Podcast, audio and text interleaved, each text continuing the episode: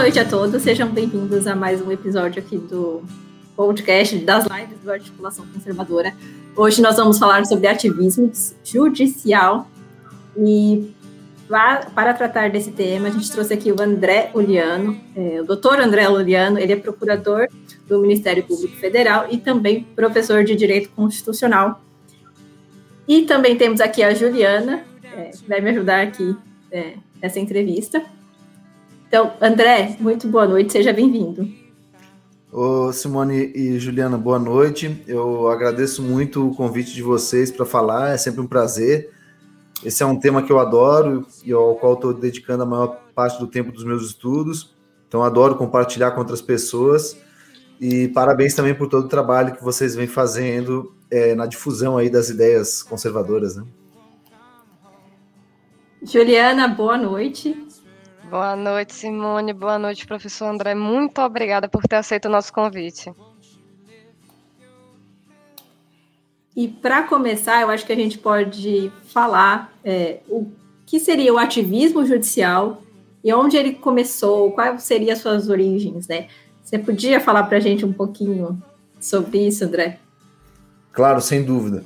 Então, assim, inicialmente eu acho que contextualizando a minha própria experiência é, de estudo sobre ativismo judicial, ela começou é, como inquietação como professor mesmo. É, bom, em primeiro lugar, como jurista, né, acompanhando a jurisprudência e, várias, várias decisões que eu verificava que muito nitidamente não havia um fundamento jurídico naquilo, você tinha uma, uma espécie de desejo do julgador de julgar uma, um determinado sentido, e depois ele invocava é, ideias, teoricamente supostos princípios, né? Mas fundamentos muito abstratos em que ele enquadrava qualquer coisa que ele quisesse e você poderia dar decisão no sentido oposto, invocando mais ou menos os mesmos fundamentos. Então aquilo começou a me inquietar e eu comecei a debater muito isso com os alunos em sala de aula, tanto na graduação como na pós-graduação. E até que assim eu trocava uma ideia e tal, e realmente me inquietava, eu não tinha uma resposta pronta, uma solução para aquilo. E e eu lembro que, assim, chegou um momento que eu disse para começava a perguntar, pessoal, o que, que nós faríamos hoje, sei lá, se se o STF condenasse alguém à morte, né? Então, assim, chegou lá, pena de morte. Fulano, é... não, não, não, vou, nem citar aqui pessoas que, que, talvez isso pudesse acontecer hoje em dia, né? Mas é, condenou a morte. E o que, que você faz, né? Então, assim, é uma coisa óbvia, todo mundo sabe que não pode. Então, mais ou menos isso chegou, aconteceu algo semelhante a isso com o inquérito do fim do mundo, né? Que é um fenômeno juridicamente totalmente inaceitável, é, não tem nenhum fundamento, por mais. É, é, assim, inviável você fundamentar aquilo juridicamente, né, um ato de violência de Estado, inequivocamente. Enfim, isso começou a me angustiar e eu resolvi, pô, vou, vou estudar aqui, vou aprofundar um pouco o que, que é o que, que é esse tal de ativismo judicial e, e como que ele surge, quais são suas raízes e como que a gente poderia dar uma resposta para ele. Basicamente, essas são as, assim, esses são os temas que eu procuro estudar hoje em dia e compartilhar com os alunos, né? Então, e, e assim, ao mesmo tempo eu via que era necessário, é, e, e, até por essa perspectiva do, do, conservadorismo, que eu gosto de estudar, principalmente do que tem raízes britânicas, e a gente percebe que eles são preocupados com o que a gente chama de Estado de Direito, o império da lei, né, o império da, é, do, do direito.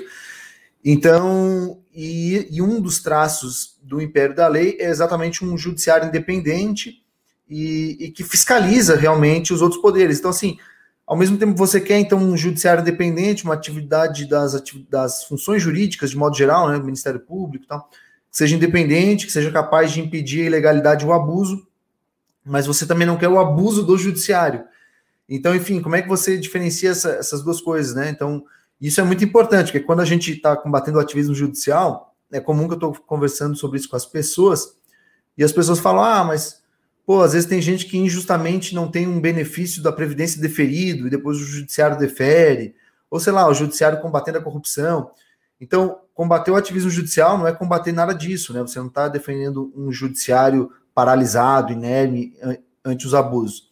Pelo contrário, a gente quer um judiciário assim independente, mas exatamente independente, é, ele tem que se, se, digamos assim, se guiar por razões jurídicas, né? Então, quando ele está atuando por razões políticas ou de ideologia econômica, etc., e até mesmo de ideologia moral em alguns momentos, ele, ele perde a sua independência, ele começa a ficar de um certo modo, é, ser um, uma espécie de um instrumento de, de alguma das partes ou de algum dos grupos políticos é, que, que, enfim, que vamos, vamos colocar assim, combatem pela conquista do poder no país. Ó, meu filho aqui invadiu aqui minha sala. Boa noite, boa noite.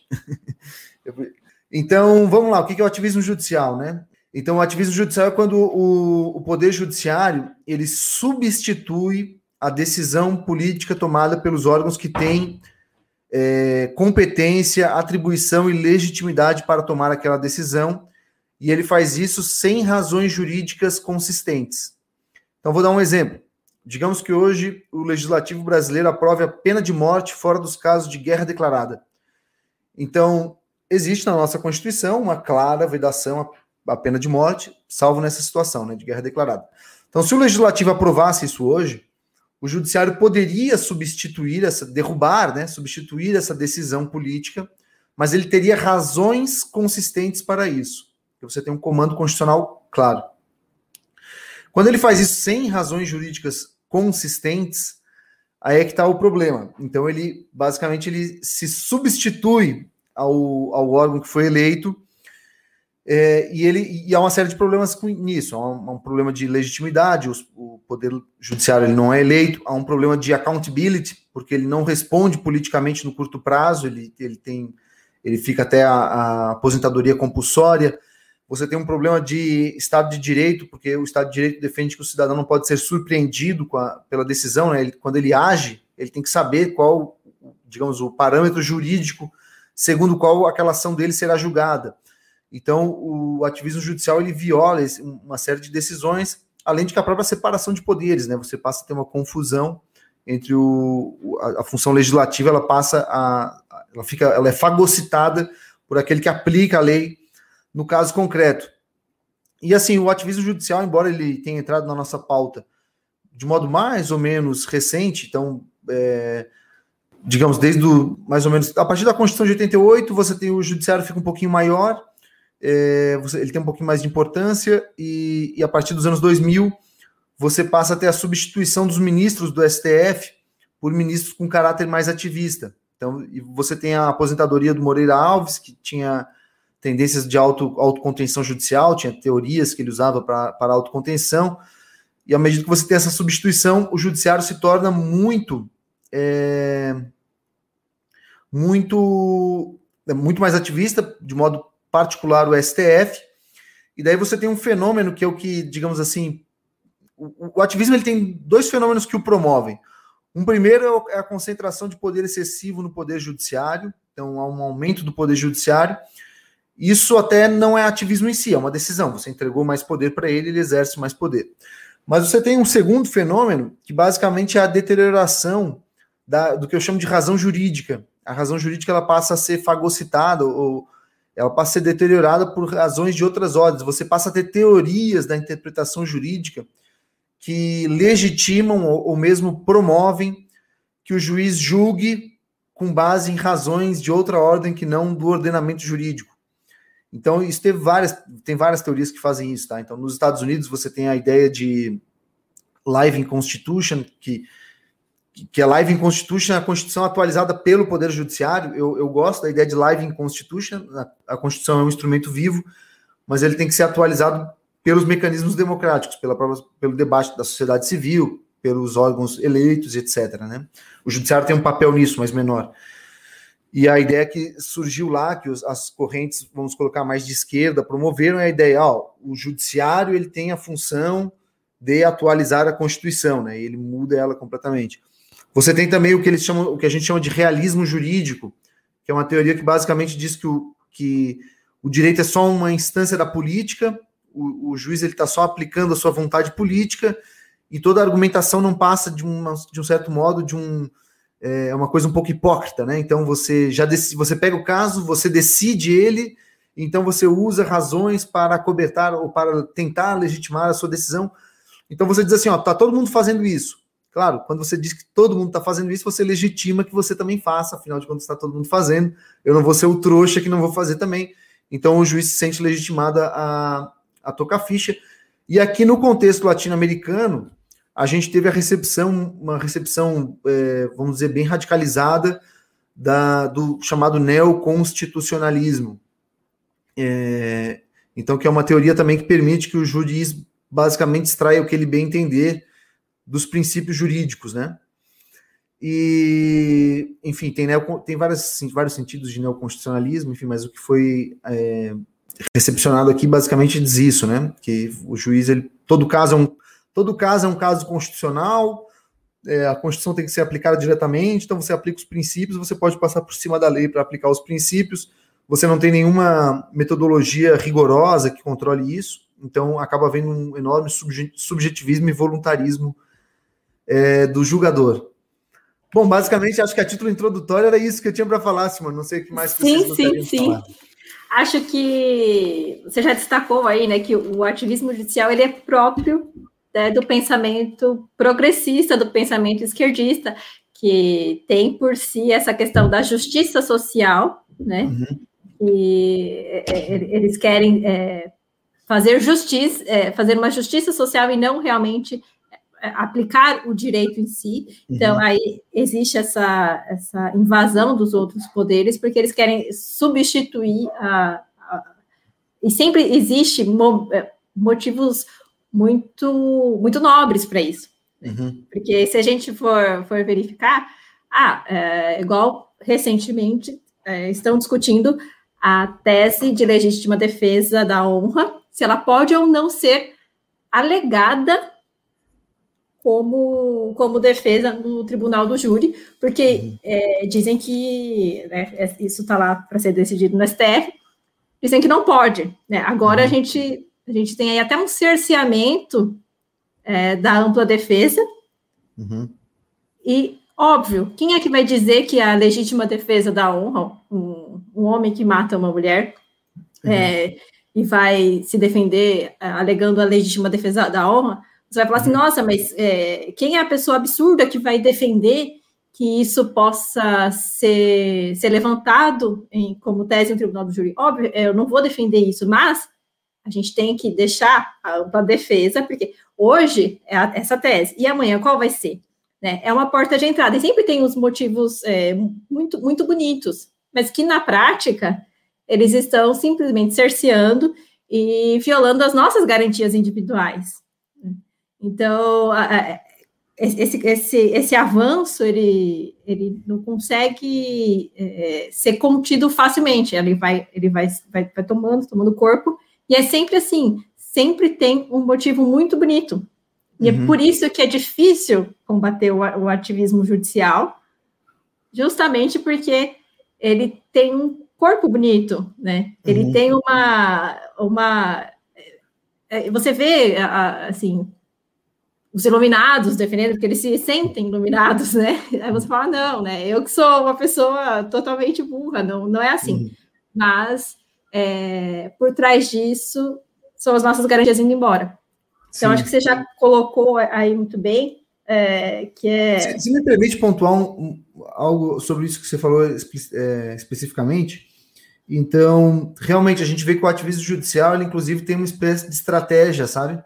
Então, ele começa mais ou menos sobre questões é, mais ou menos, é, como é que eu vou dizer, em que há um certo consenso então há um certo consenso sobre um tema e aquilo não avança no legislativo, ele começa por aí. Então ele vai por ali e tal. E, e depois ele vai, vai, vai ficando mais desavergonhado, né? E vai perdendo ali o pudor, e ele vai ficando mais invasivo, e, e chega um momento que realmente ele se torna até mesmo tirânico, né? Em alguns momentos. E você já não tem mais o mecanismo, o freio já está muito desgastado, porque você fala, ué, mas a gente fez daquela vez, então vamos ter que voltar atrás daquela vez e tal. Então, realmente, ele tem um mecanismo é, estratégico, inclusive tem, tem bibliografia sobre isso. Por exemplo, uma coisa que a gente sabe é que o, o, o ativismo judicial, muitas vezes as pessoas falam, ah, é necessário o ativismo judicial para defender direitos fundamentais, por exemplo, né? É, mas isso é balela, porque assim, você não tem nenhuma garantia de que o ativismo será utilizado para isso, pelo contrário, ele pode ser utilizado para violar direitos fundamentais. Isso aconteceu historicamente. Então, é, nos Estados Unidos, o, o, ativismo judicial surge com a defesa, do, por exemplo, da, da, escravidão. Então, o legislativo tentava avançar uma pauta mais abolicionista e o poder judiciário é, não deixava. Depois você teve, não sei se sabem disso, mas o, o, a Suprema Corte Americana ela chegou a derrubar a lei de proteção contra o trabalho infantil. Então, não, aqui no Brasil você teve a legitimação das regras do, aplicadas aos médicos cubanos, né, que, é, que foi até reconhecida como trabalho escravo no exterior. Então você não tem nenhuma certeza de que, que o ativismo será utilizado para isso, né? É, o que a gente percebe, pelo contrário, é o ativismo, e isso é muito claro na bibliografia que analisa empiricamente o ativismo judicial. A Suprema Corte ela tende, enfim, tem, tem duas dinâmicas assim relevantes de como que ele acontece. Uma primeira é o, a Suprema Corte tende a ser utilizada pelo, ela tende a ser utilizada pelo Poder Executivo, tá? Então, como ela é nomeada pelo Poder Executivo, ela tende a ser utilizada é, pelo Poder Executivo. Quando o próprio Poder Executivo que nomeou a Suprema Corte ainda está no poder, a Suprema Corte é utilizada para avançar a agenda que o Poder Executivo não consegue por não ter mais maioria suficiente no parlamento.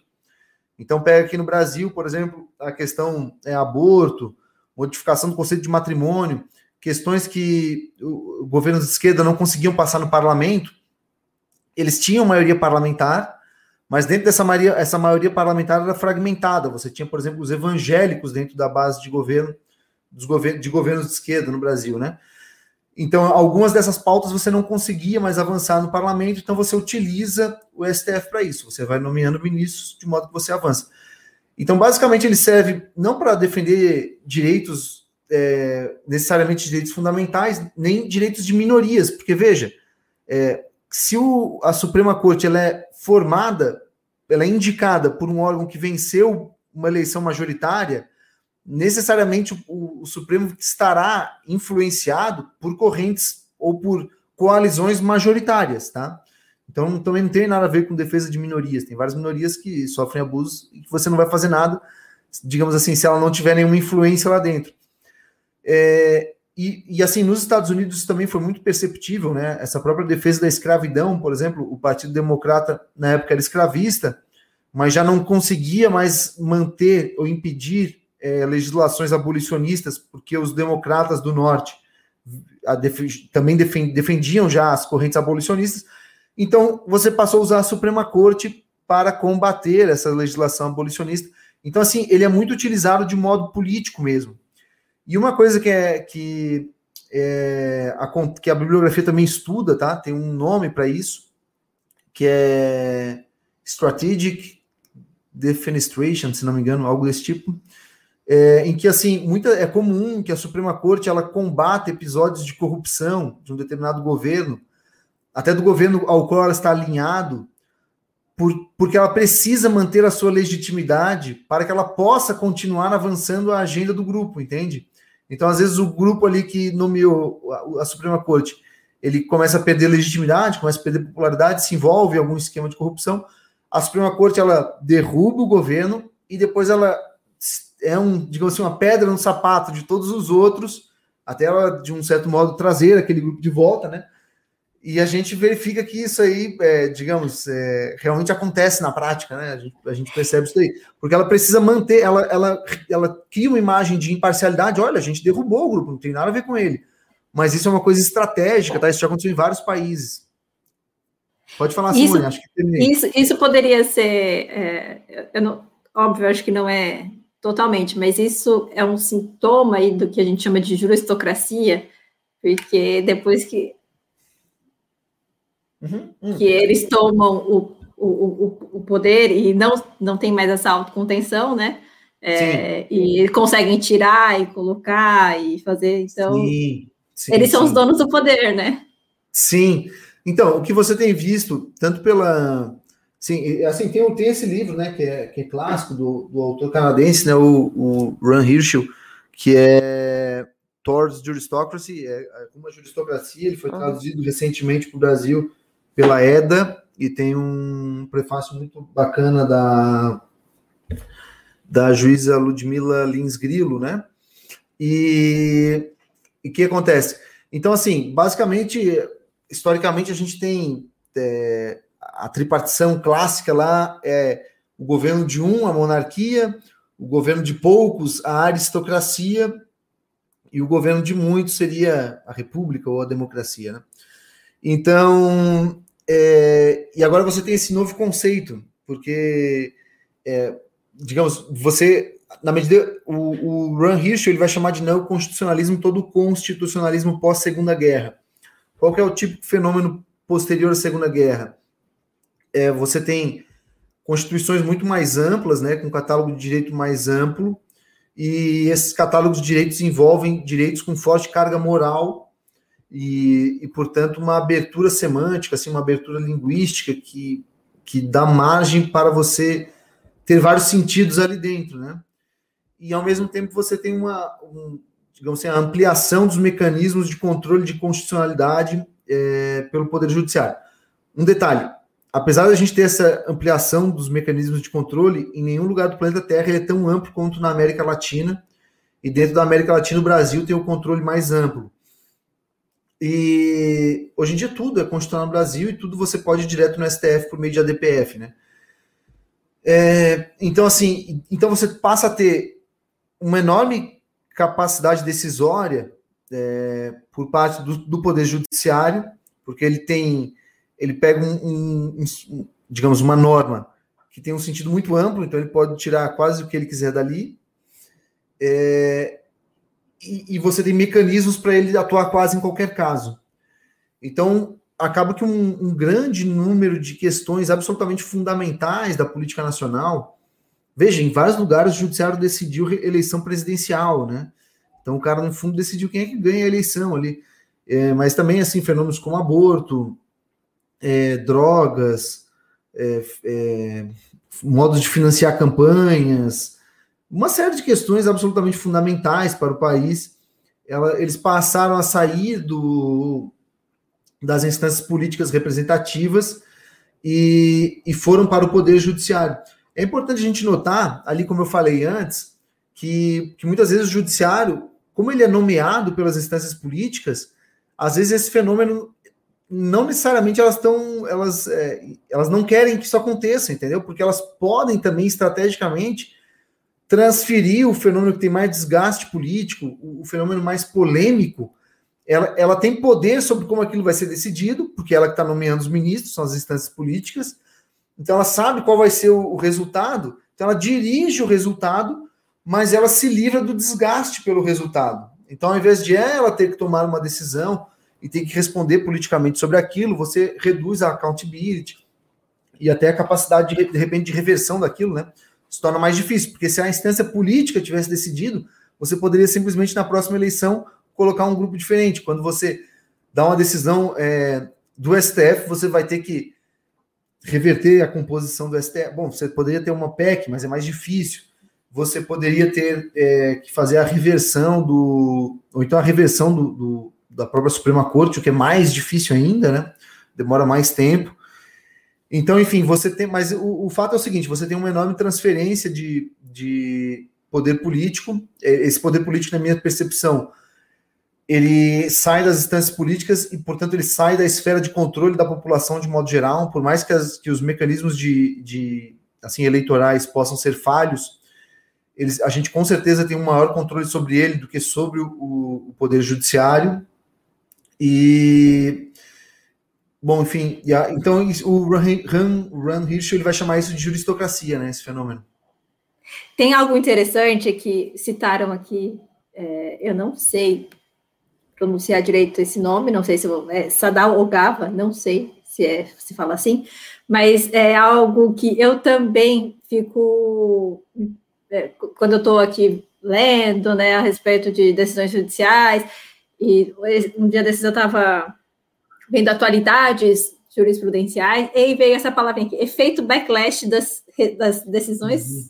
do STF. Eles consideram assim, é, assim agora com um um parlamento mais conservador, vai ter um backlash. Aí você vai ver, o que, que é isso? Olha só, eles já deslegitimam o parlamento uhum. por é, eventuais é, proposições que sejam mais conservadoras.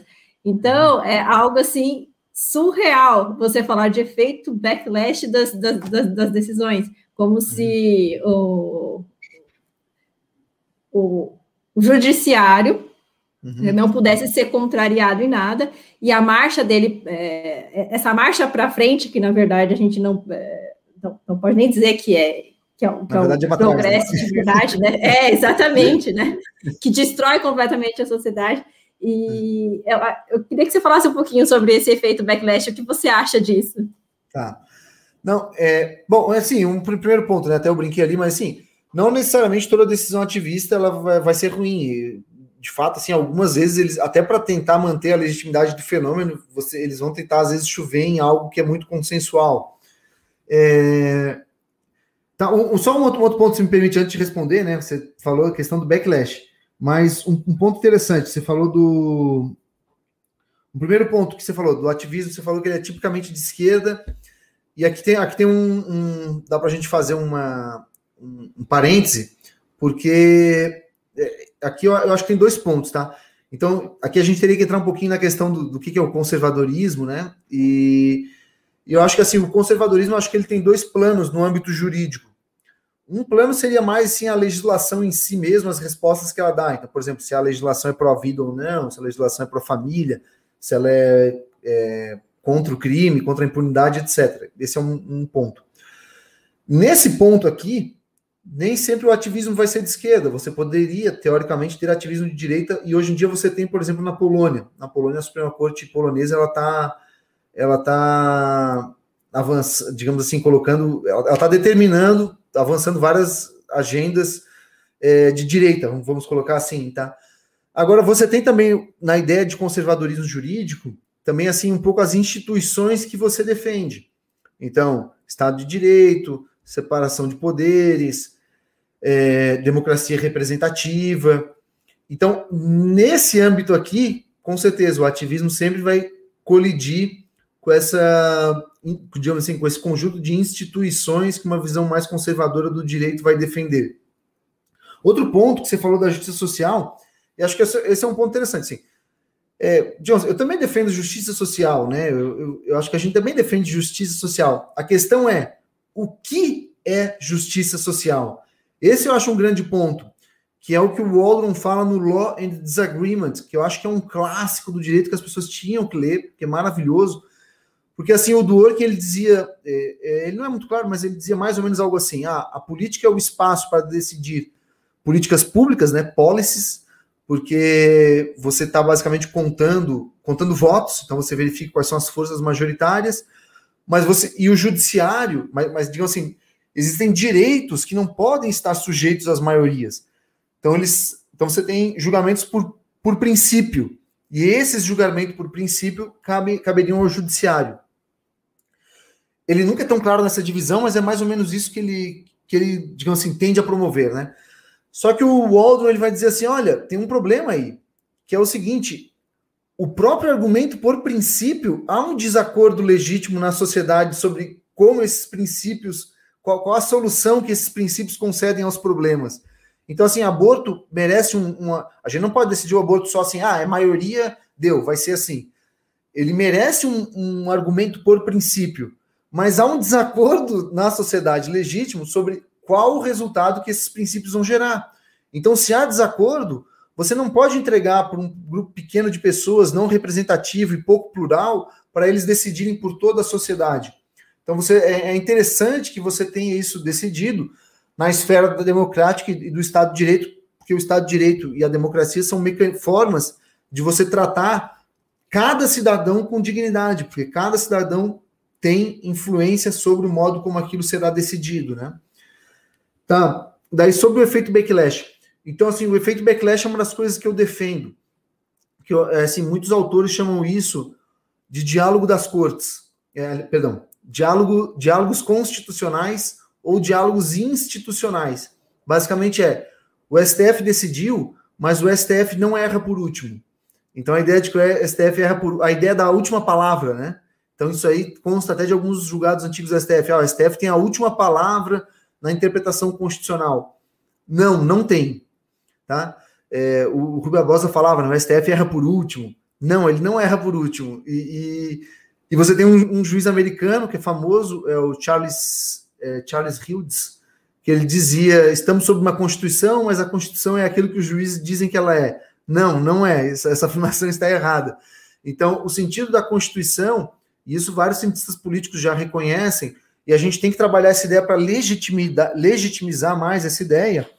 É, o sentido da Constituição ele não é definido pelo STF. O STF é uma das vozes na, é, na elaboração, né, no desenvolvimento do sentido da Constituição. Quando o STF dá a sua opinião, isso não acaba o diálogo, não é uma última palavra. Então, a sociedade civil, os órgãos legislativos, eles podem continuar, eles podem dar uma resposta a isso. O mecanismo de resposta do poder legislativo seria a superação legislativa do precedente judicial, né? Ou esse backlash, que alguns têm a cara de pau de chamar de ativismo legislativo, mas isso não é ativismo, porque isso é atividade própria do legislador, tá? É, então eles querem colocar numa igualdade entre o ativismo judicial e, e, e, a função legislativa, mas não está, né? Então tem várias obras muito ricas. No, no exterior está mais desenvolvido. Eu até queria pensar assim, eu tenho um sonho de fazer uma viagem para de estudo sobre esse tema.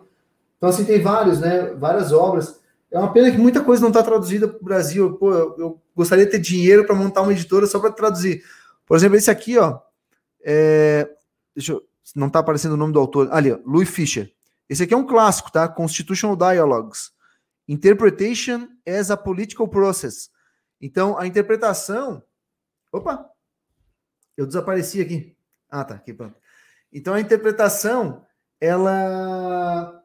Ela não é algo só, digamos assim, unilateral, decidido, o STF vai lá e, e, e desce do céu com uma espécie de Hermes, né? O deus Hermes, que desce com a mensagem dos deuses para a gente é, essa mensagem ela é construída, né? Essa, essa interpretação é construída. Outros livros bem interessantes, por exemplo, em português, um livro bem interessante que eu, que eu indicaria é esse aqui, ó, que é de um professor da UERJ, né? É o, o Rodrigo Brandão, Supremacia Judicial versus Diálogos Constitucionais. A quem cabe a última palavra sobre o sentido da Constituição. Esse livro é um dos melhores, assim, com certeza é um dos melhores livros de direito constitucional escritos no Brasil é, na última década, tá? Assim, um livro realmente espetacular. Eu quero até tentar levar ele para dar uma aula para a gente lá no, na Escola Superior do Ministério Público da União, é, porque é muito bom. E dois, duas outras obras que eu indicaria para quem é, para quem lê inglês, tá? Mas assim são que é, foram desenvolvidas por alunos do John Finnes, que é um autor que eu, que eu que me influenciou muito, né? Depois a gente pode falar um pouquinho do John Finnes, porque é um autor de, de viés naturalista, tal. A gente pode falar um pouquinho disso. Que é esse aqui, Parliament and Human Rights Redressing the Democratic Deficit, que ele vai dizer exatamente que o, digamos assim, o controle de constitucionalidade, como ele é feito por cortes, ele tem um déficit democrático. Então, como que a gente faz para trazer de novo a interpretação dos direitos fundamentais para o parlamento? Muito interessante. E tem esse aqui também, ó, que é o outro aluno, esse aqui é um canadense, né, o Gregory Weber, que é maravilhoso, é, da Queen's University, Constitutional Dialogue, que basicamente a, a linha interpretativa é, é muito semelhante. Então, bom, basicamente era, era isso, Simone. Espero, não, não sei se respondi aí, espero ter respondido. Respondeu. Sim, sim, sim, respondeu. Acho que a Juliana tinha uma questão aí, Juliana. Eu tô com pra... uma dúvida, porque assim, da apresentação que o senhor fez, professor, o senhor colocou é, para a gente que já existem estudos empíricos sobre o ativismo judicial. E uhum. nessa apresentação desses autores, a minha pergunta é: e já existe alguma teoria moderna de autocontenção além da, por exemplo, do originalismo, do uhum do ministro da Suprema Corte Americana, o Antonin Scalia. Uhum, uhum. Existe já essa teoria? Primeiro, se existe a teoria, e segundo, se o senhor tem conhecimento de alguma legislação, algum país que tenha já feito alguma legislação para tentar conter um pouco o ativismo, o ativismo judicial. Uhum, perfeito. Tá, é, então vamos lá. É, assim, essa parte de interpretação do direito, eu confesso que é uma das partes que eu acho mais subdesenvolvidas pela, assim, é, não tem nenhuma teoria que eu acho que, que hoje seja, ela esteja fechada e, e perfeitamente desenvolvida, ó, pega, não tem nenhum autor que eu diria, ó, Juliana, lê esse aqui pronto, entendeu? Vai resolver teu problema. Em outros temas do direito, acho que tem interpretação, acho que está muito aberta, é um tema que eu quero me dedicar, se possível. é, mais para frente, é, realmente não tem nenhuma. O próprio originalismo, tá? Eu acho que ele é uma, uma, eu acho que ele acerta, eu acho que ele tem insights verdadeiros, mas eu acho que ele está muito ligado ao contexto norte-americano, porque, assim, ó, por exemplo, eu duvido que se você perguntar para o Antônio Scali, olha, você, você acha que seu, que, sei lá, a legislação do nazismo, você tem que interpretar ela segundo o originalismo, ele vai dizer que não, entendeu? Então, no fundo, eles defendem o originalismo, mas já partindo de que você está dentro de uma ordem jurídica mais ou menos funcional, e de que você está numa constituição que ela é mais ou menos é, eticamente aceitável, entende? Então, mas como que você lida com a bizarrice jurídica, né? Então, eu acho que esse é um, esse é um, assim, enfim, eu acho que o originalismo está tá, tá bem adequado para o contexto norte-americano atual, né? Então, você a Constituição deles não tem mais nenhum problema assim de injustiça emblemática, né? Então, não tem mais escravidão, não tem mais nada. Então, realmente você pode interpretar ali segundo o, o originalismo e tal. É, então, assim, realmente essa é uma parte que não teria. Tem um, tem um cara, esse aqui, ó. É, peraí, só um pouquinho. Deixa eu pegar aqui o.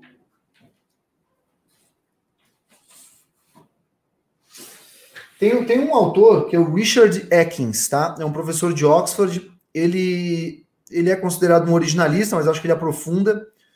Ele fala um pouquinho dessa questão de, de interpretação de modo um pouquinho mais profundo. Ele tem esse livro aqui, né? The Nature of Legislative Intent. Esse cara também foi orientado pelo Finis, eu gosto muito dele. É, e ele tem alguns artigos sobre interpretação. Ele fala bastante sobre interpretação ele vai na linha do originalismo, mas ele responde um pouco a isso que eu estou falando, né? Então ele vai. Porque ele já vai falar do um originalismo mais ou menos dentro de um contexto justnaturalista. Então a legislação, uma busca por razões jurídicas, tal, interessante. Tem um cara, agora esqueci o nome dele, que ele escreveu um artigo que eu acho que ele tem o assim o um insight. Tem dois caras que eu acho que escrevem, escreveram dois artigos interessantes. Tem um que é só um pouquinho, deixa eu Tava com esse artigo aqui na minha mão. Aqui, ó. Tem um que se chama é, Legal Reasoning in Rome and Today, que é um, um ex-professor de Oxford, que é o Honoré, até a filha dele depois fez doutorado lá também, acho que até dá aula lá também. Que esse cara era professor de direito civil em Oxford, mas ele estudava bastante direito romano, e uma das coisas que ele trabalha bastante é um dos fenômenos típicos do direito romano, uma das grandes contribuições é a ideia de que você tem uma razão jurídica. Não é toda espécie de razão que você pode usar dentro de um contexto judicial, entende? Então você tem um catálogo daquilo que são as razões aceitáveis, para você não poder toda hora estar tá abrindo completamente o, o, o, debate, jogando qualquer coisa com base em princípios e tal. Então ele vai dizer que, por exemplo, que Roma, que, que Roma estava à frente da Grécia, porque a ideia grega era a ideia de retórica política a, a, retórica política meio que se misturava com a retórica jurídica. Então, e ele e assim, se a gente verificar vários autores que resgataram a retórica, resgataram a retórica grega, trabalham muito com Aristóteles. Se a gente pegar lá o, o, é, o Tim Perelman, né? E, e, outros autores, então isso contaminou bastante essas novas linhas de interpretação jurídica moderna, que é a ideia de abrir e poder debater tudo amplamente e todos os pontos de vista dentro do processo judicial, né? É, então você torna basicamente o, judiciário uma nova instância política, só que é uma instância política não representativa, enfim, os problemas que eu já mencionei. Então ele responde com base em qualquer razão. Então os, os juízes no fundo decidem o que eles querem, né? Eles, eles, são uma, o STF seria uma terceira, você teria a Câmara dos Deputados, o Senado e o STF, né? Digamos assim. É, alguns chamam isso de é, adversarial legalism, que é a a importação dos debates políticos para dentro do Poder Judiciário depois que você tem a aprovação da lei, né? Então você tem uma extensão do debate político dentro de uma instância é, formalmente jurídica. E tem um outro autor que ele fala assim, agora esqueci o nome dele aqui, putz, o artigo dele é bacana, é, mas ele fala assim, olha, você tem o originalismo, é, você tem a ideia de que você tem que completar o direito com moral e tal, o que a gente precisa é, você tem que completar o direito com o direito.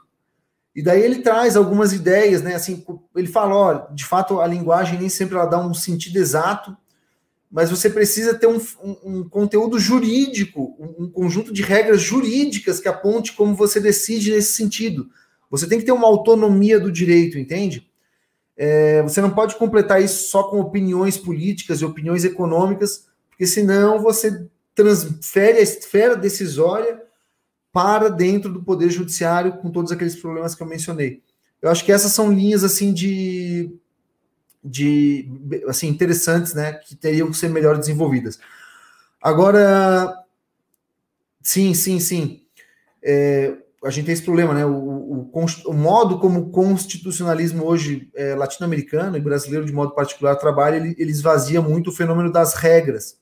E as regras têm que ter um papel fundamental, né? Então, em teoria do direito, o direito existe para você é, solidificar soluções, né? Então, se você toda hora abre conceito aberto, fica sempre, sempre muito aberto. Depois a gente pode falar um pouquinho mais disso, se vocês quiserem aí falar entrar um pouquinho na questão da teoria, enfim, justnaturalismo, etc. Mas assim, você me perguntou se algum país criou legislação para combater o ativismo. Uma coisa que vários países criaram tem, principalmente no que a gente chama de é, Commonwealth, que são os países é, influenciados pela Inglaterra inicialmente.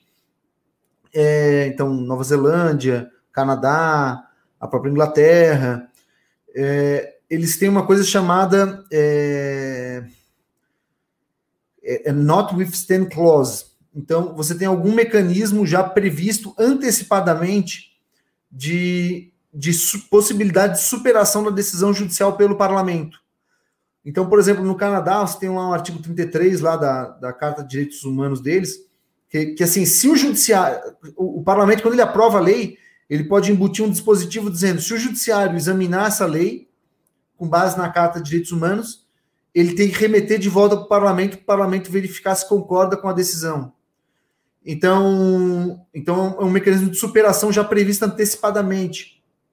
A Inglaterra tem esse mecanismo, é, também na Nova Zelândia. Então, é, na verdade, todo lugar que você tem supremacia do parlamento, né, como Nova Zelândia, Israel, etc., o, o parlamento sempre pode superar. Mas é, no Canadá você tem esse mecanismo já previsto, bem interessante, é, que é um dos, dos, instrumentos que até aquele Gregor Weber que eu mencionei, ele tem se dedicado a, a, estudar, a interpretar, né, dizer como é que tem que ser utilizado. O mecanismo foi pouco utilizado lá, então é interessante que você verifique que não há abuso, porque existe um, um custo político de você ficar superando. Quando o judiciário tiver razão, é, é, existe um custo alto de você superar aquilo, né? Eu acho que esse é um mecanismo que nós poderíamos importar para o Brasil e você poderia ter até uma, por exemplo, uma, um quórum mais elevado, né?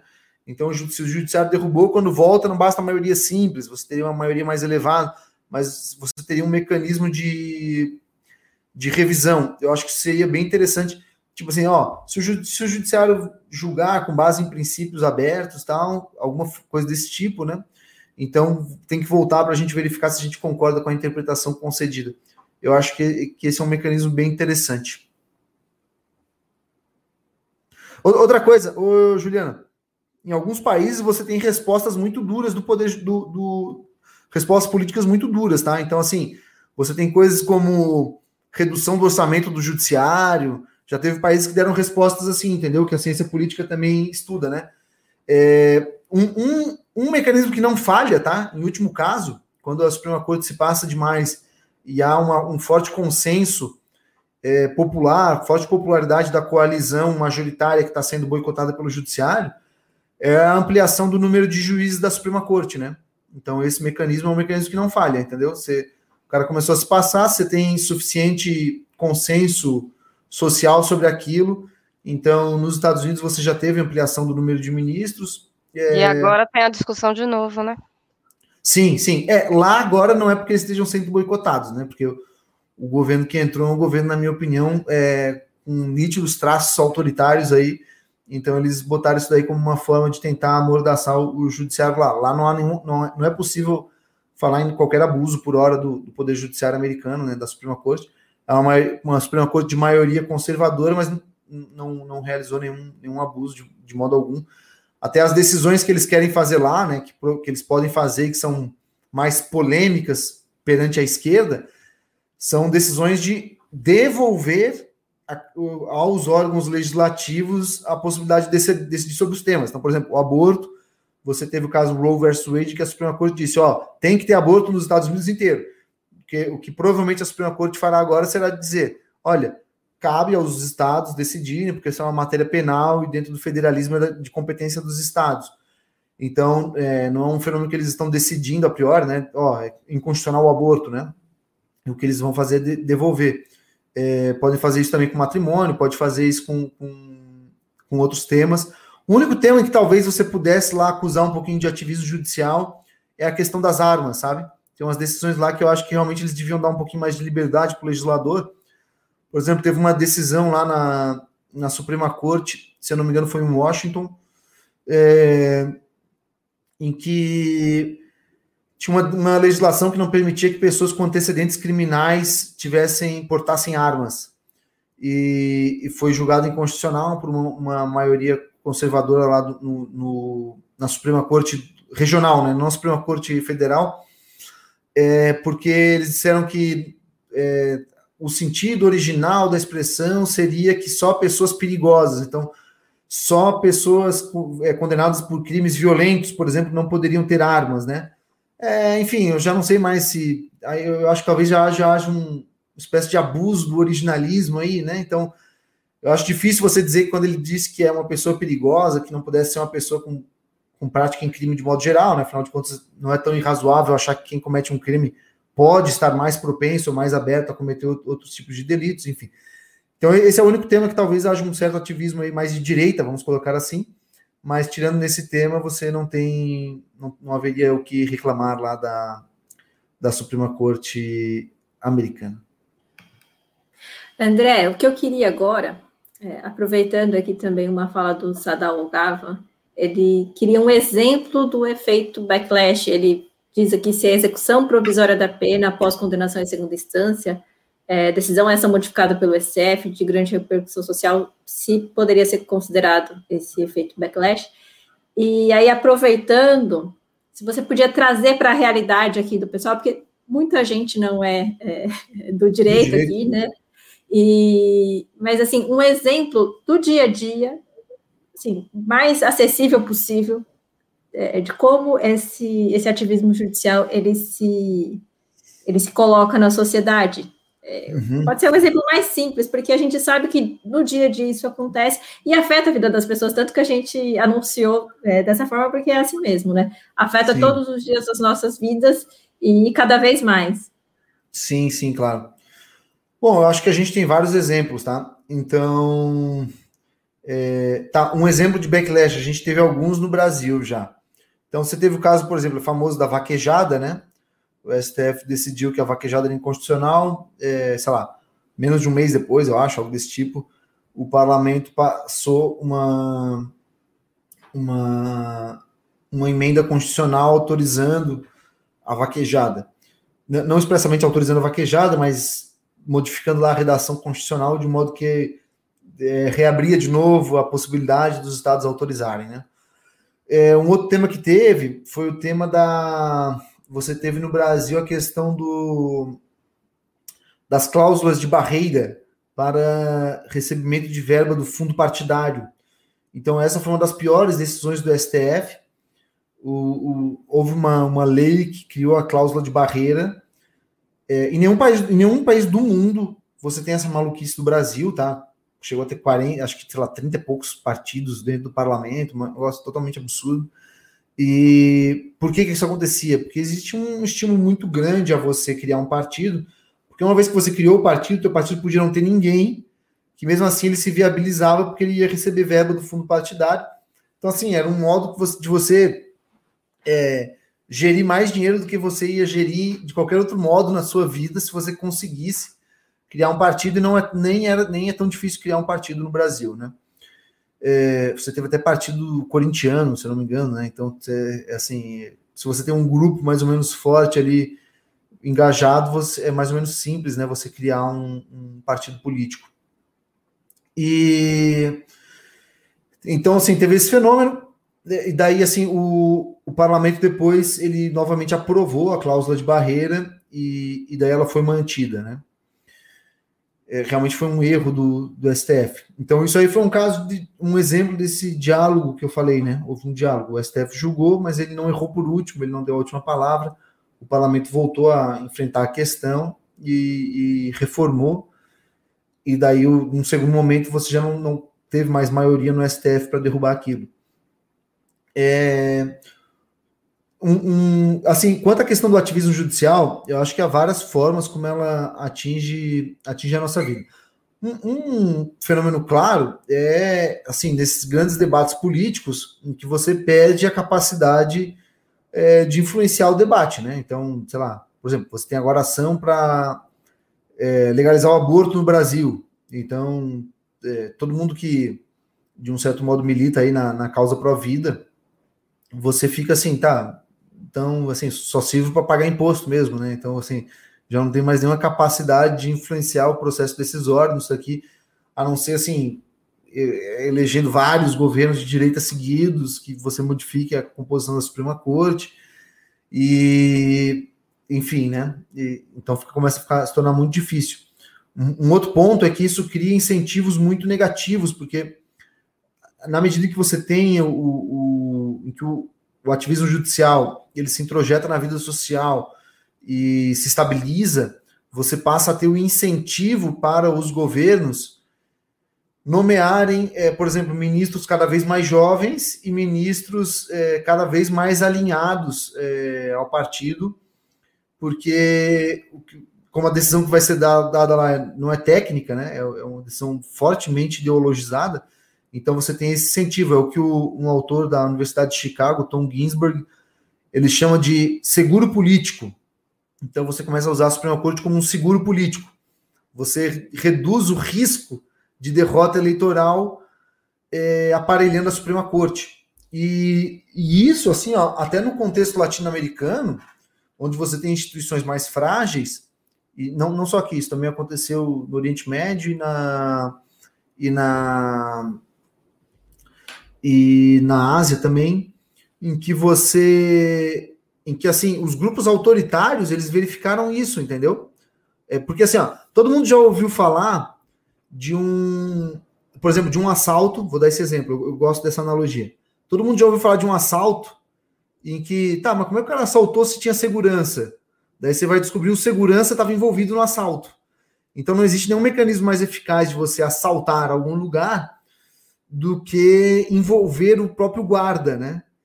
Então, isso é uma coisa que os grupos autoritários perceberam. Olha, não existe nenhum fenômeno mais eficaz para a gente é, deteriorar as liberdades públicas do que, é, digamos assim, sequestrar o, o, guardião das liberdades públicas. Então, a própria Suprema Corte.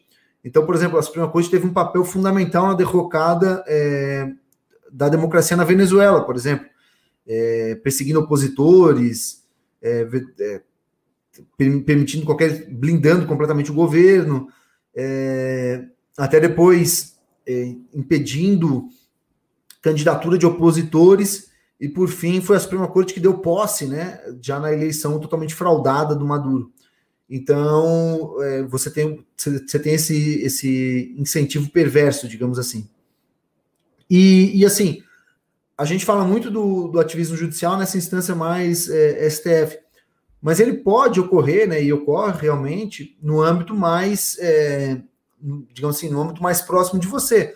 Um fenômeno muito claro que a gente pode ter é, agora durante a pandemia, por exemplo, em vários lugares o próprio poder judiciário ele determinou o fechamento do comércio, né?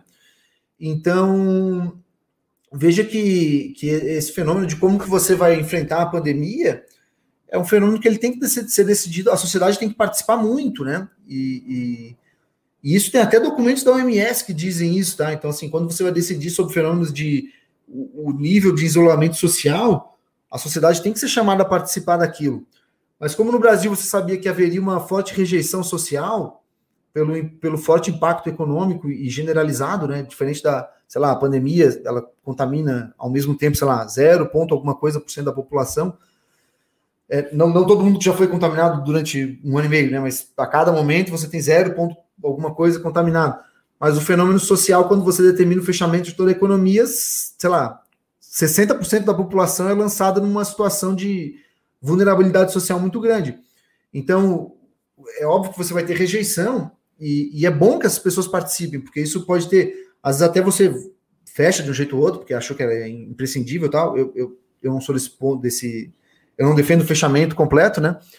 É, mas, enfim, mas mesmo quem defende que vai decidir nesse sentido, é claro que essa participação popular vai ter, vai ter um impacto, por exemplo, de você fechar menos tempo, de você estar tá ali ouvindo a população sobre até quando que eles aguentam, ou, por exemplo, a população é, poder participar. Às vezes tem um setor que, que a população pode dizer, né? O próprio setor comercial pode dizer, ó, a gente tem aqui um, uma, um protocolo sanitário que torna seguro, né?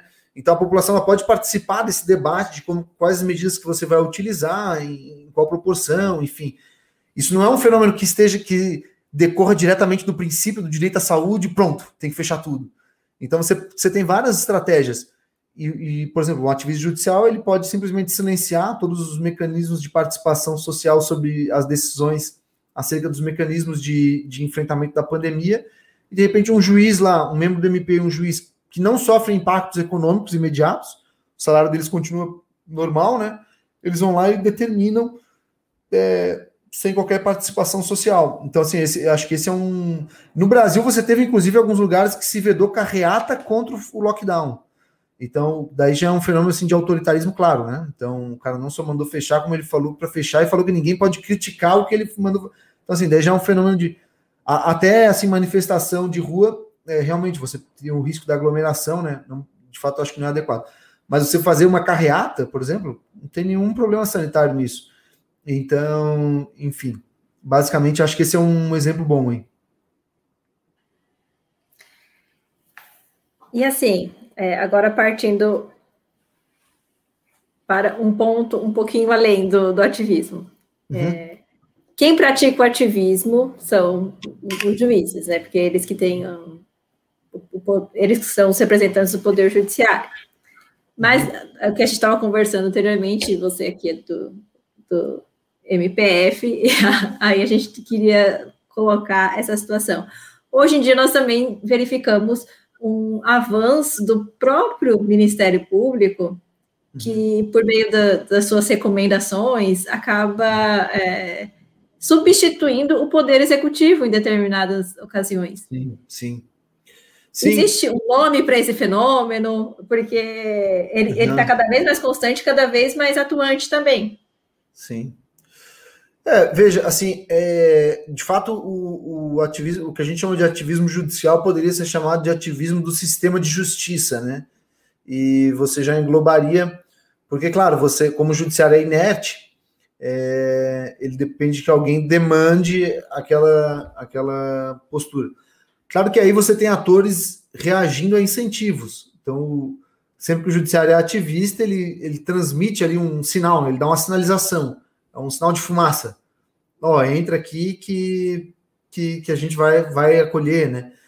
Então, por exemplo, isso é muito claro hoje em dia no STF, né? Então, assim, ó, o STF ele sinaliza direto, ó, oposição, entre aqui para a gente poder boicotar o, o, governo Bolsonaro, entendeu? Então, assim, tem, tem muita essa sinalização muito clara. É, então, os, os atores eles reagem a esse tipo de incentivo. Então, claro, o, o ativismo judicial ele, ele é um ativismo do sistema de justiça. O próprio sistema de recomendação, por exemplo, a recomendação ela não é compulsória, ela não, ela não obriga, né? Então, na recomendação, o que o, o Ministério Público faz é o que a gente chama de magistratura de prestígio. Você tem que, você recomenda e você coloca as razões, e é exatamente a solidez das razões que leva a pessoa a acatar ou não a sua recomendação. É, então, o que acontece é exatamente como você tem esse fenômeno do ativismo, que gera um fenômeno de insegurança jurídica, acaba que o cara fica. É, isso gera um, um, fenômeno de temor né, nas pessoas. As pessoas falam: ó, oh, tudo é possível, né? O cara coloca lá que, sei lá, se eu não fechar a cidade, eu vou responder por genocídio, né? Então, obviamente, isso, isso assim, teoricamente, é, juridicamente, é óbvio que ninguém comete genocídio por isso, porque você não está fazendo, não, existe dolo, né? Você não faz isso para matar as pessoas, você faz isso para não causar um dano ainda maior, é, é, digamos assim, indireto, né, pelo, pelo, pela vulnerabilidade social em que as pessoas são lançadas, o que também tem impactos sanitários, é, até mesmo no curto prazo, mas muito claramente no médio e longo prazo. Então, todos os fenômenos como mortalidade infantil, tudo isso está diretamente conectado a, a, a questão econômica do país, né? É, mas assim, como você tem o ativismo, você pensa, pô, daqui a pouco cai lá no maluco lá, o cara é a favor, entendeu? Ele é fanático por esse negócio e ele me condena mesmo no crime. Então, assim, é, esse decaimento da razão jurídica, ele faz com que tudo seja possível. Então, você mete uma argumentação meio doida lá e realmente o cara já não, ele já não paga mais para ver, porque ele não tem certeza de que aquilo não vai ser acatado no, no futuro. Então, você acaba tendo esse, é, esse fenômeno de que você pode usar argumentos jurídicos futuros, né? No fundo, a recomendação é isso, né? Ó, se você não acatar futuramente, é, a gente pode fazer tal tal coisa no judiciário.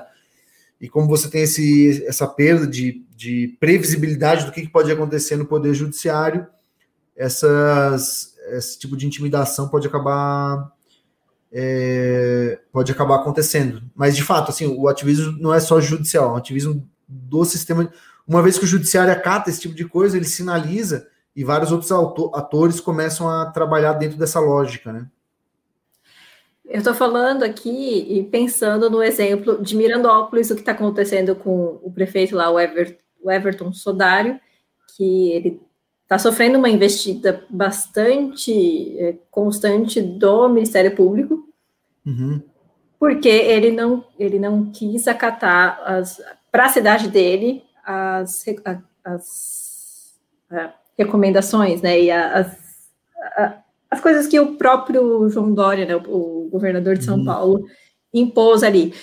Assim, no, no município dele, ele considerou que aquilo não era necessário fechar uhum. a cidade inteira, porque ele estava ali fazendo essa ponderação entre a economia e a, e a saúde, e ele estava ali com bons índices, mas ainda assim constantemente sofreu, tanto que ele teve que pagar multa, e, e, e acabou que teve que acatar muitas das, das, das ordens aí do, do governador.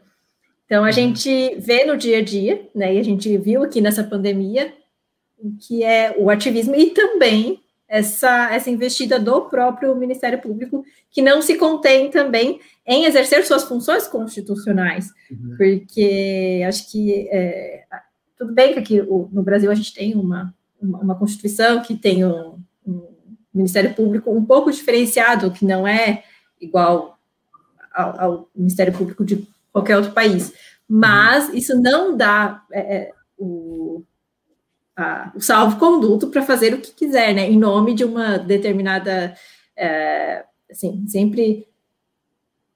Sempre pegam um direito fundamental e se baseiam Sim. nele. Sim. Né? E a gente tem aí não só um direito fundamental, mas nós temos vários direitos fundamentais. Sim. E depende de quem estiver ali com, com a caneta e, e investido no poder, vai fazer com que, com que determinada. É, determinada visão se sobreponha. Então, eu acho que ficou bem evidente, e eu acho que é um problema grande e que a, a gente fica focado no, no, no caso no, no, judiciário e vendo a figura do juiz e mais uhum. representativo vendo o STF, mas a gente esquece que para que alguém decida, alguém tem que pelo menos entrar com uma ação, né? Claro, e a gente claro. tem aí uma participação muito ativa do MP. Sim. Sim, sim, sim, não, concordo. É, a gente tem um grande problema no Brasil, não só isso não é só um fenômeno só nacional, tá? Mas assim, é, que é, entra um pouco naquilo que a Juliana perguntou de interpretação, que é a questão do, do, do, fenômeno da concretização dos direitos fundamentais. Basicamente, a ideia que o pessoal tem hoje, e né, o constitucionalismo ajudou nisso, é a ideia assim: olha, se eu acho que uma coisa é boa e ela envolve de qualquer maneira algum princípio, ela sempre envolve, né? Se você tem um catálogo grande de princípios como o nosso então eu posso defender judicialmente que aquilo é obrigatório com base naquele princípio. Basicamente é, é, é essa a ideia, né? E os, autor, os atores é, jurídicos, de modo geral, vêm, vêm, enfim, vêm se utilizando desse mecanismo aí.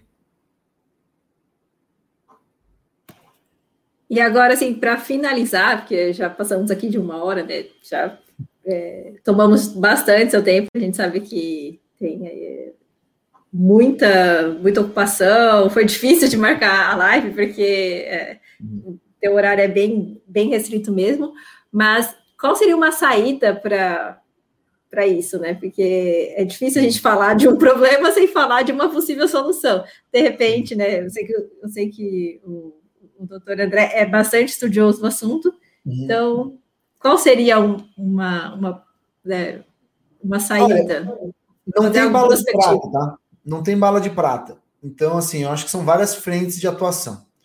É, uma primeira frente de atuação é realmente o desenvolvimento do. Isso envolve pessoas estudando, produzindo, etc. É, nessa frente da interpretação judicial de como que você, como que funciona a concretização de princípios. Alguns autores estão fazendo isso no exterior. É, eu, no, meu curso eu vou trabalhar isso no, no, último módulo. Agora a gente vai entrar. Tem dois livros que eu acho bem interessantes, que é Legislated Rights é, Protecting Human Rights Through Legislation, né? Então, protegendo direitos humanos por meio da legislação. E tem um, um outro livro que é daquele Gregory Weber que eu mencionei, canadense, que é a tese de doutorado dele, que se chama Negotiable Rights, direitos negociáveis, né?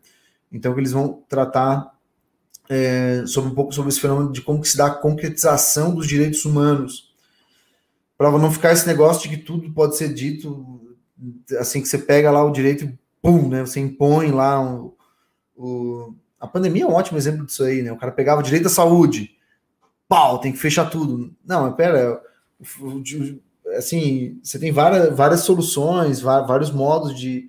Você tem outros direitos, então, é, enfim, é muito mais complexo do que isso, né?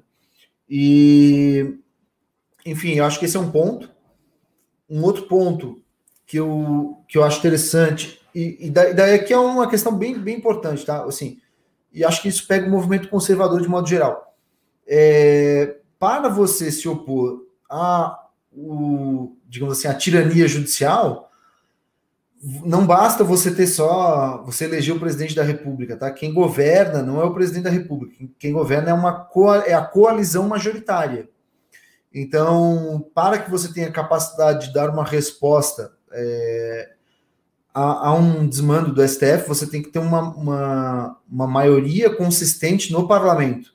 Tá? Então, você, você tem que formar um governo com uma maioria consistente é, que está alinhada naquela agenda. Então, aquela agenda fica muito difícil o STF é, avançar, porque você pode dar uma resposta imediata, né?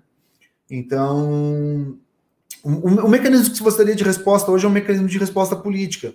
Seria exatamente essa superação legislativo. Então, passou, você faz uma PEC, você faz uma lei, você entende? É, no limite, você pode fazer impeachment, você pode fazer, você pode ampliar o número de ministros, você pode fazer uma série de coisas. Então, se você tem uma coalizão forte, tá? É, isso é um problema, porque assim, no, no Brasil, por algum motivo é, que eu acho complicado, muitas, muita, eu não consigo ler pergunta ao mesmo tempo que eu estou falando aqui. Depois anotem para mim para eu responder aqui o colega Bonilha, que se eu parar não, vai, não, não, não fica preocupado, eu só vou deixar aí depois você lê. Não... Tá, tá. Daí, é, então, basicamente, assim, é, enfim, no Brasil tem um pouco esse fenômeno de que, e acho que o movimento conservador tem um pouco isso, é, é teve né, um pouco isso. Uma, uma, pô, o Brasil é o primeiro lugar do mundo que eu vi o, o eleitor do presidente ficar triste, reclamar quando ele compôs uma coalizão parlamentar, né? Então o pessoal, pô, que droga tal. é assim, é um auto boicote realmente assim impressionante. Então isso é absolutamente fundamental, tá? Quem governa nas democracias não são necessariamente as maiorias populares, são as maiorias parlamentares, tá? Então, é, então assim, o mecanismo de resposta que você teria política não é necessariamente você ter é, muitas pessoas, é, isso é importante, é legítimo, né? Mas não é suficiente. No fundo, é, por exemplo, só muitas pessoas na rua. Você tem que ter o mecanismo pelo qual isso se introjeta institucionalmente, dá uma resposta institucional, é o mecanismo político. Esse é o único mecanismo possível.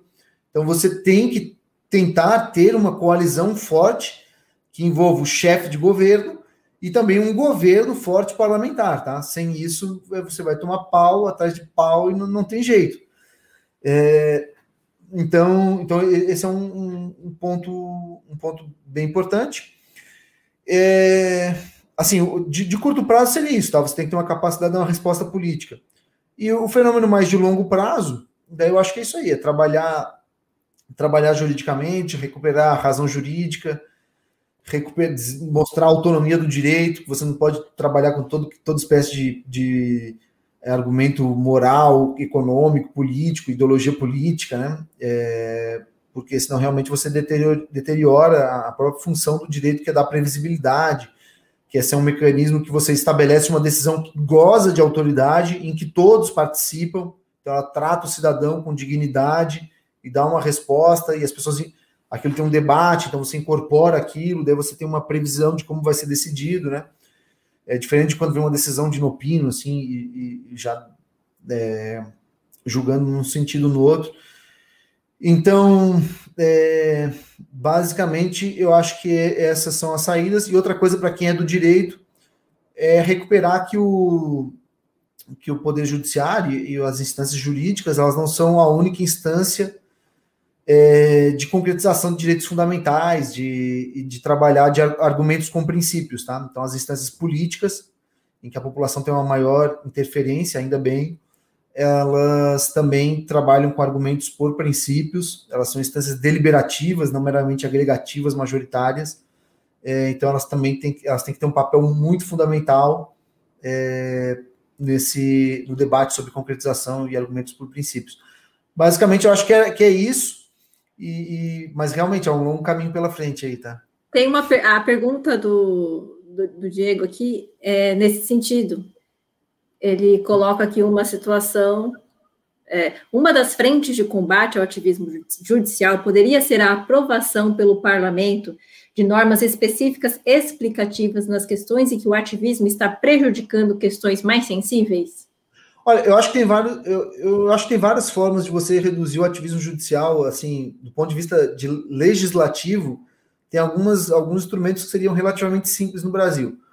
Por exemplo, um, eu acho que o, o, magistrado de primeiro grau ele não deveria poder julgar as leis inconstitucionais diretamente. Eu acho que é uma coisa completamente absurda. Veja, o magistrado de primeiro grau no Brasil ele pode julgar inconstitucional uma PEC. Então você julga por três quintos em dois turnos nas duas casas, cai lá num moleque que acabou, acabou passar um concurso, ele derruba. Assim, é uma coisa esdrúxula, entende? Então acho que, por exemplo, o juiz de primeiro grau, se ele, se ele entende que é inconstitucional, o que ele teria que fazer? instaurar um incidente e mandar para o plenário do, do, tribunal. Entende? Porque hoje um juiz de primeiro grau sozinho tem mais poder que a Câmara de Desembargadores. A Câmara, se ela entende que é inconstitucional, ela tem que mandar para o plenário ou para o órgão especial do tribunal. Agora, o juiz de primeiro grau ele decide sozinho. Então, acho que ele teria que instaurar um incidente e mandar. Esse é um primeiro ponto. Segundo ponto, é, você poderia alterar a. Por exemplo, para o STF julgar PEC inconstitucional, eu acho que você teria que ter um outro, um outro, um outro quórum. Você não pode ter uma deliberação do legislativo por três quintos, é, depois vai para o STF e ele decide por maioria simples, entendeu? Ah, pega inconstitucional. Então você poderia isso na lei mesmo. Você poderia decidir a digamos assim, pela inconstitucionalidade, um quórum diferenciado. Então, o STF só decidiria com base em é, cláusula pétrea aquilo que é um grande consenso. Então você poderia exigir aí, sei lá, você teria que ter nove ministros dos onze, nove ministros dos onze, entendeu? Tem que ser uma coisa assim que ultrapasse ali, tem, vai, os ministros nomeados por vários partidos teriam que concordar que aquilo é inconstitucional, né? Seria uma adaptação do modelo da, da Nova Zelândia, né, que o senhor citou. É, então, na Nova Zelândia você tem assim, depois que, o, que a Suprema. Assim, na Nova Zelândia você seria, nem tem. É, seria como se fosse um recall, né? Do o parlamento está é, reexaminando a, a, jurisprudência da corte, né? Então, mas seria tem, uma... A gente pode criar esse mecanismo também, mas aqui o que eu estou falando é o seguinte: o STF, quando ele vai examinar, se ele vai examinar PEC, o quórum qualificado. teria que ser isso, teria que ser muito qualificado. É, esse eu acho que é um ponto é, importante. É... Depois. Ah, tá. Outra coisa, você teria que reduzir o poder de liminares no STF. E, do, e, por fim, é... Oh, caramba, acabei de lembrar e, e já me esqueci, estou ficando cansado já. Mas assim, você teria a questão das liminares e ele perguntou se você poderia dizer alguma questão. Esqueci, cara. Esqueci. Infelizmente esqueci o que, que eu ia falar. Tinha mais um ponto do STF que eu achava que era relativamente simples. Acho que é relativamente simples. E, enfim. Mas por PEC, por PEC, você poderia instaurar esse mecanismo que eu falei de recall aí, né? Como você chamou. É, lá o nome mais, mais utilizado é notwithstand clause, que é, é, digamos assim, apesar, né? A cláusula do não obstante, então assim, não obstante o judiciário ter derrubado, o legislador mantém. Então, eu, eu acho que tem mecanismos do o parlamento reduzir isso. Só que assim, você tem que sensibilizar o parlamento de que isso é um problema e você tem que sensibilizá-los de que isso não é uma afronta. Entendeu? Isso não é, não é uma afronta, porque o, o, o, o judiciário ele vai tentar criar essa narrativa. Estão tentando fazer uma afronta. Não, não é uma afronta.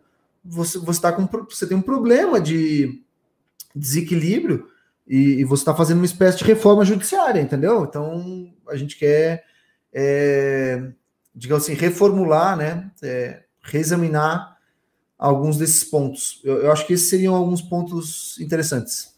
Sim, mas você acha que, nesse caso aqui, criar normas específicas explicativas nas questões em que o, ativismo ele geralmente prejudica, você acha que isso seria interessante?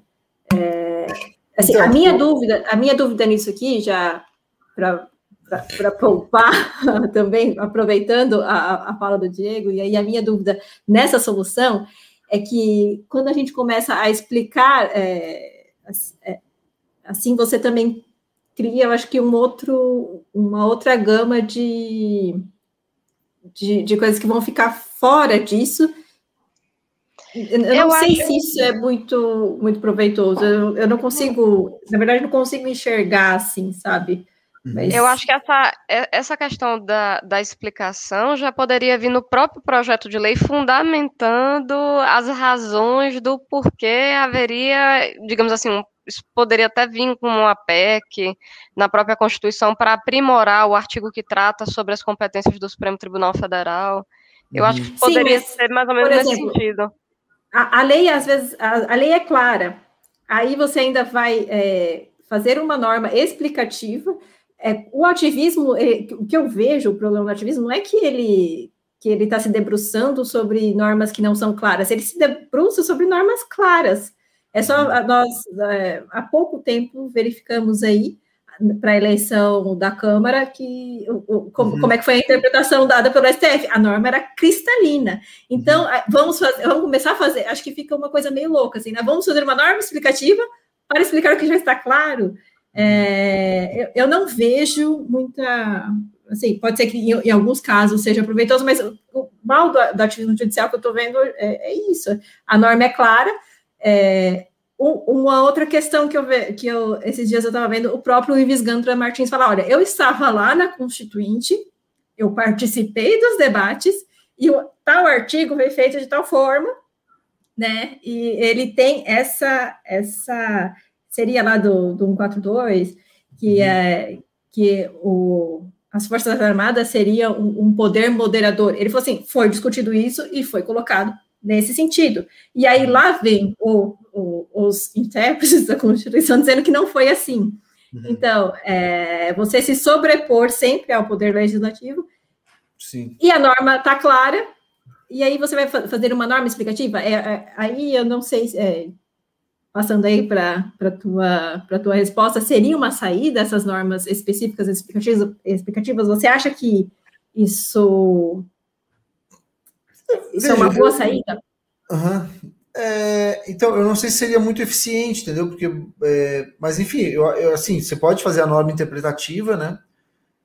É, é exatamente essa questão de que o, o cabe ao legislador interpretar e concretizar os direitos fundamentais, essa ideia clara, eu acho que, que é realmente isso que está faltando. Então, enquanto você não tiver isso, entendeu?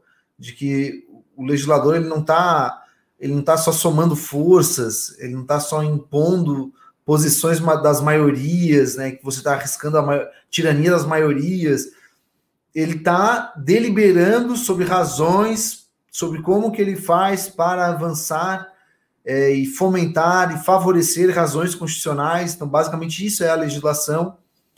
É, então, enquanto isso não ficar muito claro, é, por mais que você crie a regra interpretativa, a regra explicativa, o judiciário vai simplesmente dizer, ó, é, na verdade, o princípio constitucional, eu vejo que ele não vai nesse sentido, ele vai no outro. Então, essa norma explicativa é inconstitucional, ele julga inconstitucional ponto final, né? Então, eu não sei se seria muito, muito eficiente. Não, não sei, pode ser que sim, não sei. Eu, eu, eu teria, teria que meditar mais sobre o, sobre o tema, né? É, então, eu também tenho a mesma, mesma impressão. Eu, eu coloquei aqui porque realmente é, prestigiar aqui o Diego, também sei que é bem ocupado e veio aqui só para fazer a pergunta, né? Enfim, é, André, queria te agradecer demais, foi muito bacana ter você aqui conosco. Espero que futuramente possa é, voltar aqui, claro. E, uhum. Se aceitar, vai ser um prazer para a gente tratar de outros temas aí, sempre ligados ao conservadorismo e ao direito. Juliana, você ficou muito quietinha. Diga alguma coisa, você Tava tem alguma coisa a dizer? a aula do, do professor André. E fica o convite, professor, se no futuro, se o senhor puder retornar, até para a gente falar um pouco sobre justnaturalismo, né? Uhum. Porque isso que o senhor falou é interessante, essa questão do, do, desses princípios, tudo vira princípio, porque essa questão também do relativismo, né? Você não uhum. tem mais um, uma análise objetiva do conceito de verdade, né? Uhum. E eu gostei muito do que o senhor falou sobre essa questão das razões jurídicas do direito romano. Eu acho que uhum. isso casaria bem para a gente fazer uma live sobre o justnaturalismo, né? Vamos tentar ver a agenda do senhor, que eu sei que é apertada, mas quem sabe, né, no futuro já fica o pedido para o senhor voltar.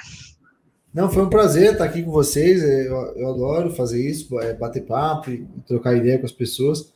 É, então, para mim foi um prazer enorme, com certeza aí, vamos, vamos combinar, vou voltar assim.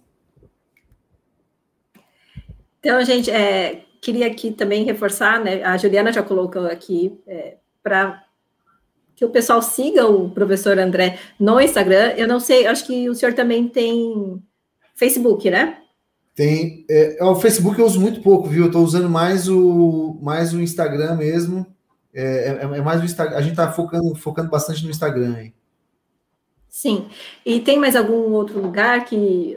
Tem, um, tem, tem, o nosso site, tá? Então, até se me permitir, então, é, semana que vem a gente vai estar tá fazendo uma, uma livezinha sobre é, estudo para concursos e a vida intelectual, né? Como compatibilizar as duas coisas aí. Por que, que você não precisa parar? É, enfim, né?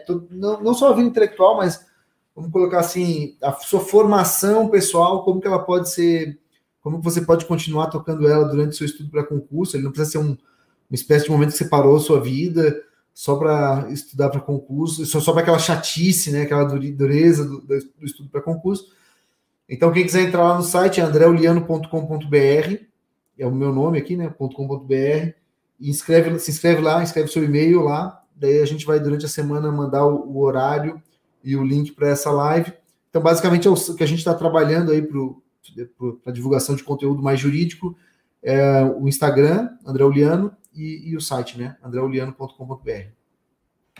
Eu vou atualizar aqui a descrição do, da nossa live para inserir a, a, as redes sociais, o site, o que tiver mais para colocar. Então, só reforçar, agradecer, agradecer ao pessoal que está aqui escutando a gente e pedir também para seguir aqui o Articulação Conservadora nas redes sociais é, Articulação Conservadora, tá no Twitter, no Instagram. Nós temos também nosso site, articulaçãoconservadora.org. E também temos lá uma página no Facebook. E assim, né, é, fortalecendo o, o conservadorismo, é, falando sobre o conservadorismo e trazendo um pouco, fazendo esse intercâmbio. Espero, sim, que volte e agradecer também a Juliana, né, que me ajudou aqui. A Juliana é aluna do professor André, e também, eu acho que, é, não sei se o senhor está com algum curso aberto, mas é, se, se quiser também fazer aqui a. a, uhum. a, mais, a, Sim, sim, fica, fica à vontade. Não, de fato, a gente, tá, a gente tem o um curso sobre ativismo judicial. Ele, a gente deve lançar, a, a gente não deixa ele aberto o tempo todo, né? A gente faz os lançamentos e tal, porque a gente explica certinho o que, que vai fazer no curso então, quem quiser ter interesse, acompanha o trabalho aí. A gente deve estar lançando a segunda turma mais ou menos em julho, agora mesmo, encerrando as aulas da, da primeira turma. a gente já vai, vai lançar a segunda turma, porque graças a Deus algumas pessoas, quando a gente fechou ali o prazo, algumas pessoas depois continuaram pedindo e tal. Então a gente já deve fazer a segunda turma em seguida. Mas daí é, acompanha o trabalho aí para ficar, ficar sabendo do lançamento daí. E também tem canal no YouTube, né? Tem canal no YouTube, André Oliano. tem um canal no YouTube, exatamente. Puxa, obrigado. Eu, tô... eu não, não, sou muito bom com essa questão de, de, de divulgação, né, de autopropaganda aí, mas tem um canal no YouTube que é André Oliano o canal, tá? Ele, se você entrar lá, você vai ver o símbolozinho de uma espécie de parlamento verde, amarelo e azul lá. Então, gente, é, sigam o professor André nas redes. Agradeço muito, né, vocês terem estado aqui com a gente por uma hora e 25 minutos. Depois a gente pretende transformar essa live aqui em um podcast, para deixar também, porque a gente também tem podcast. Eu não sei se o senhor tem podcast. Não tem, é, não tem, esse ainda não. não. tem. É, então, fica aí também a dica para fazer, porque é interessante, as pessoas conseguem ouvir fazendo diversas coisas, né? É uhum. bem bacana, é, acho que vale a pena. E agradecer, Juliana, tem alguma coisa a dizer? Só mesmo agradecer a você e agradecer ao professor. Muito obrigada, professor. Então, muito boa noite e fiquem com Deus. Muito obrigada por tudo. Tchau, tchau, pessoal.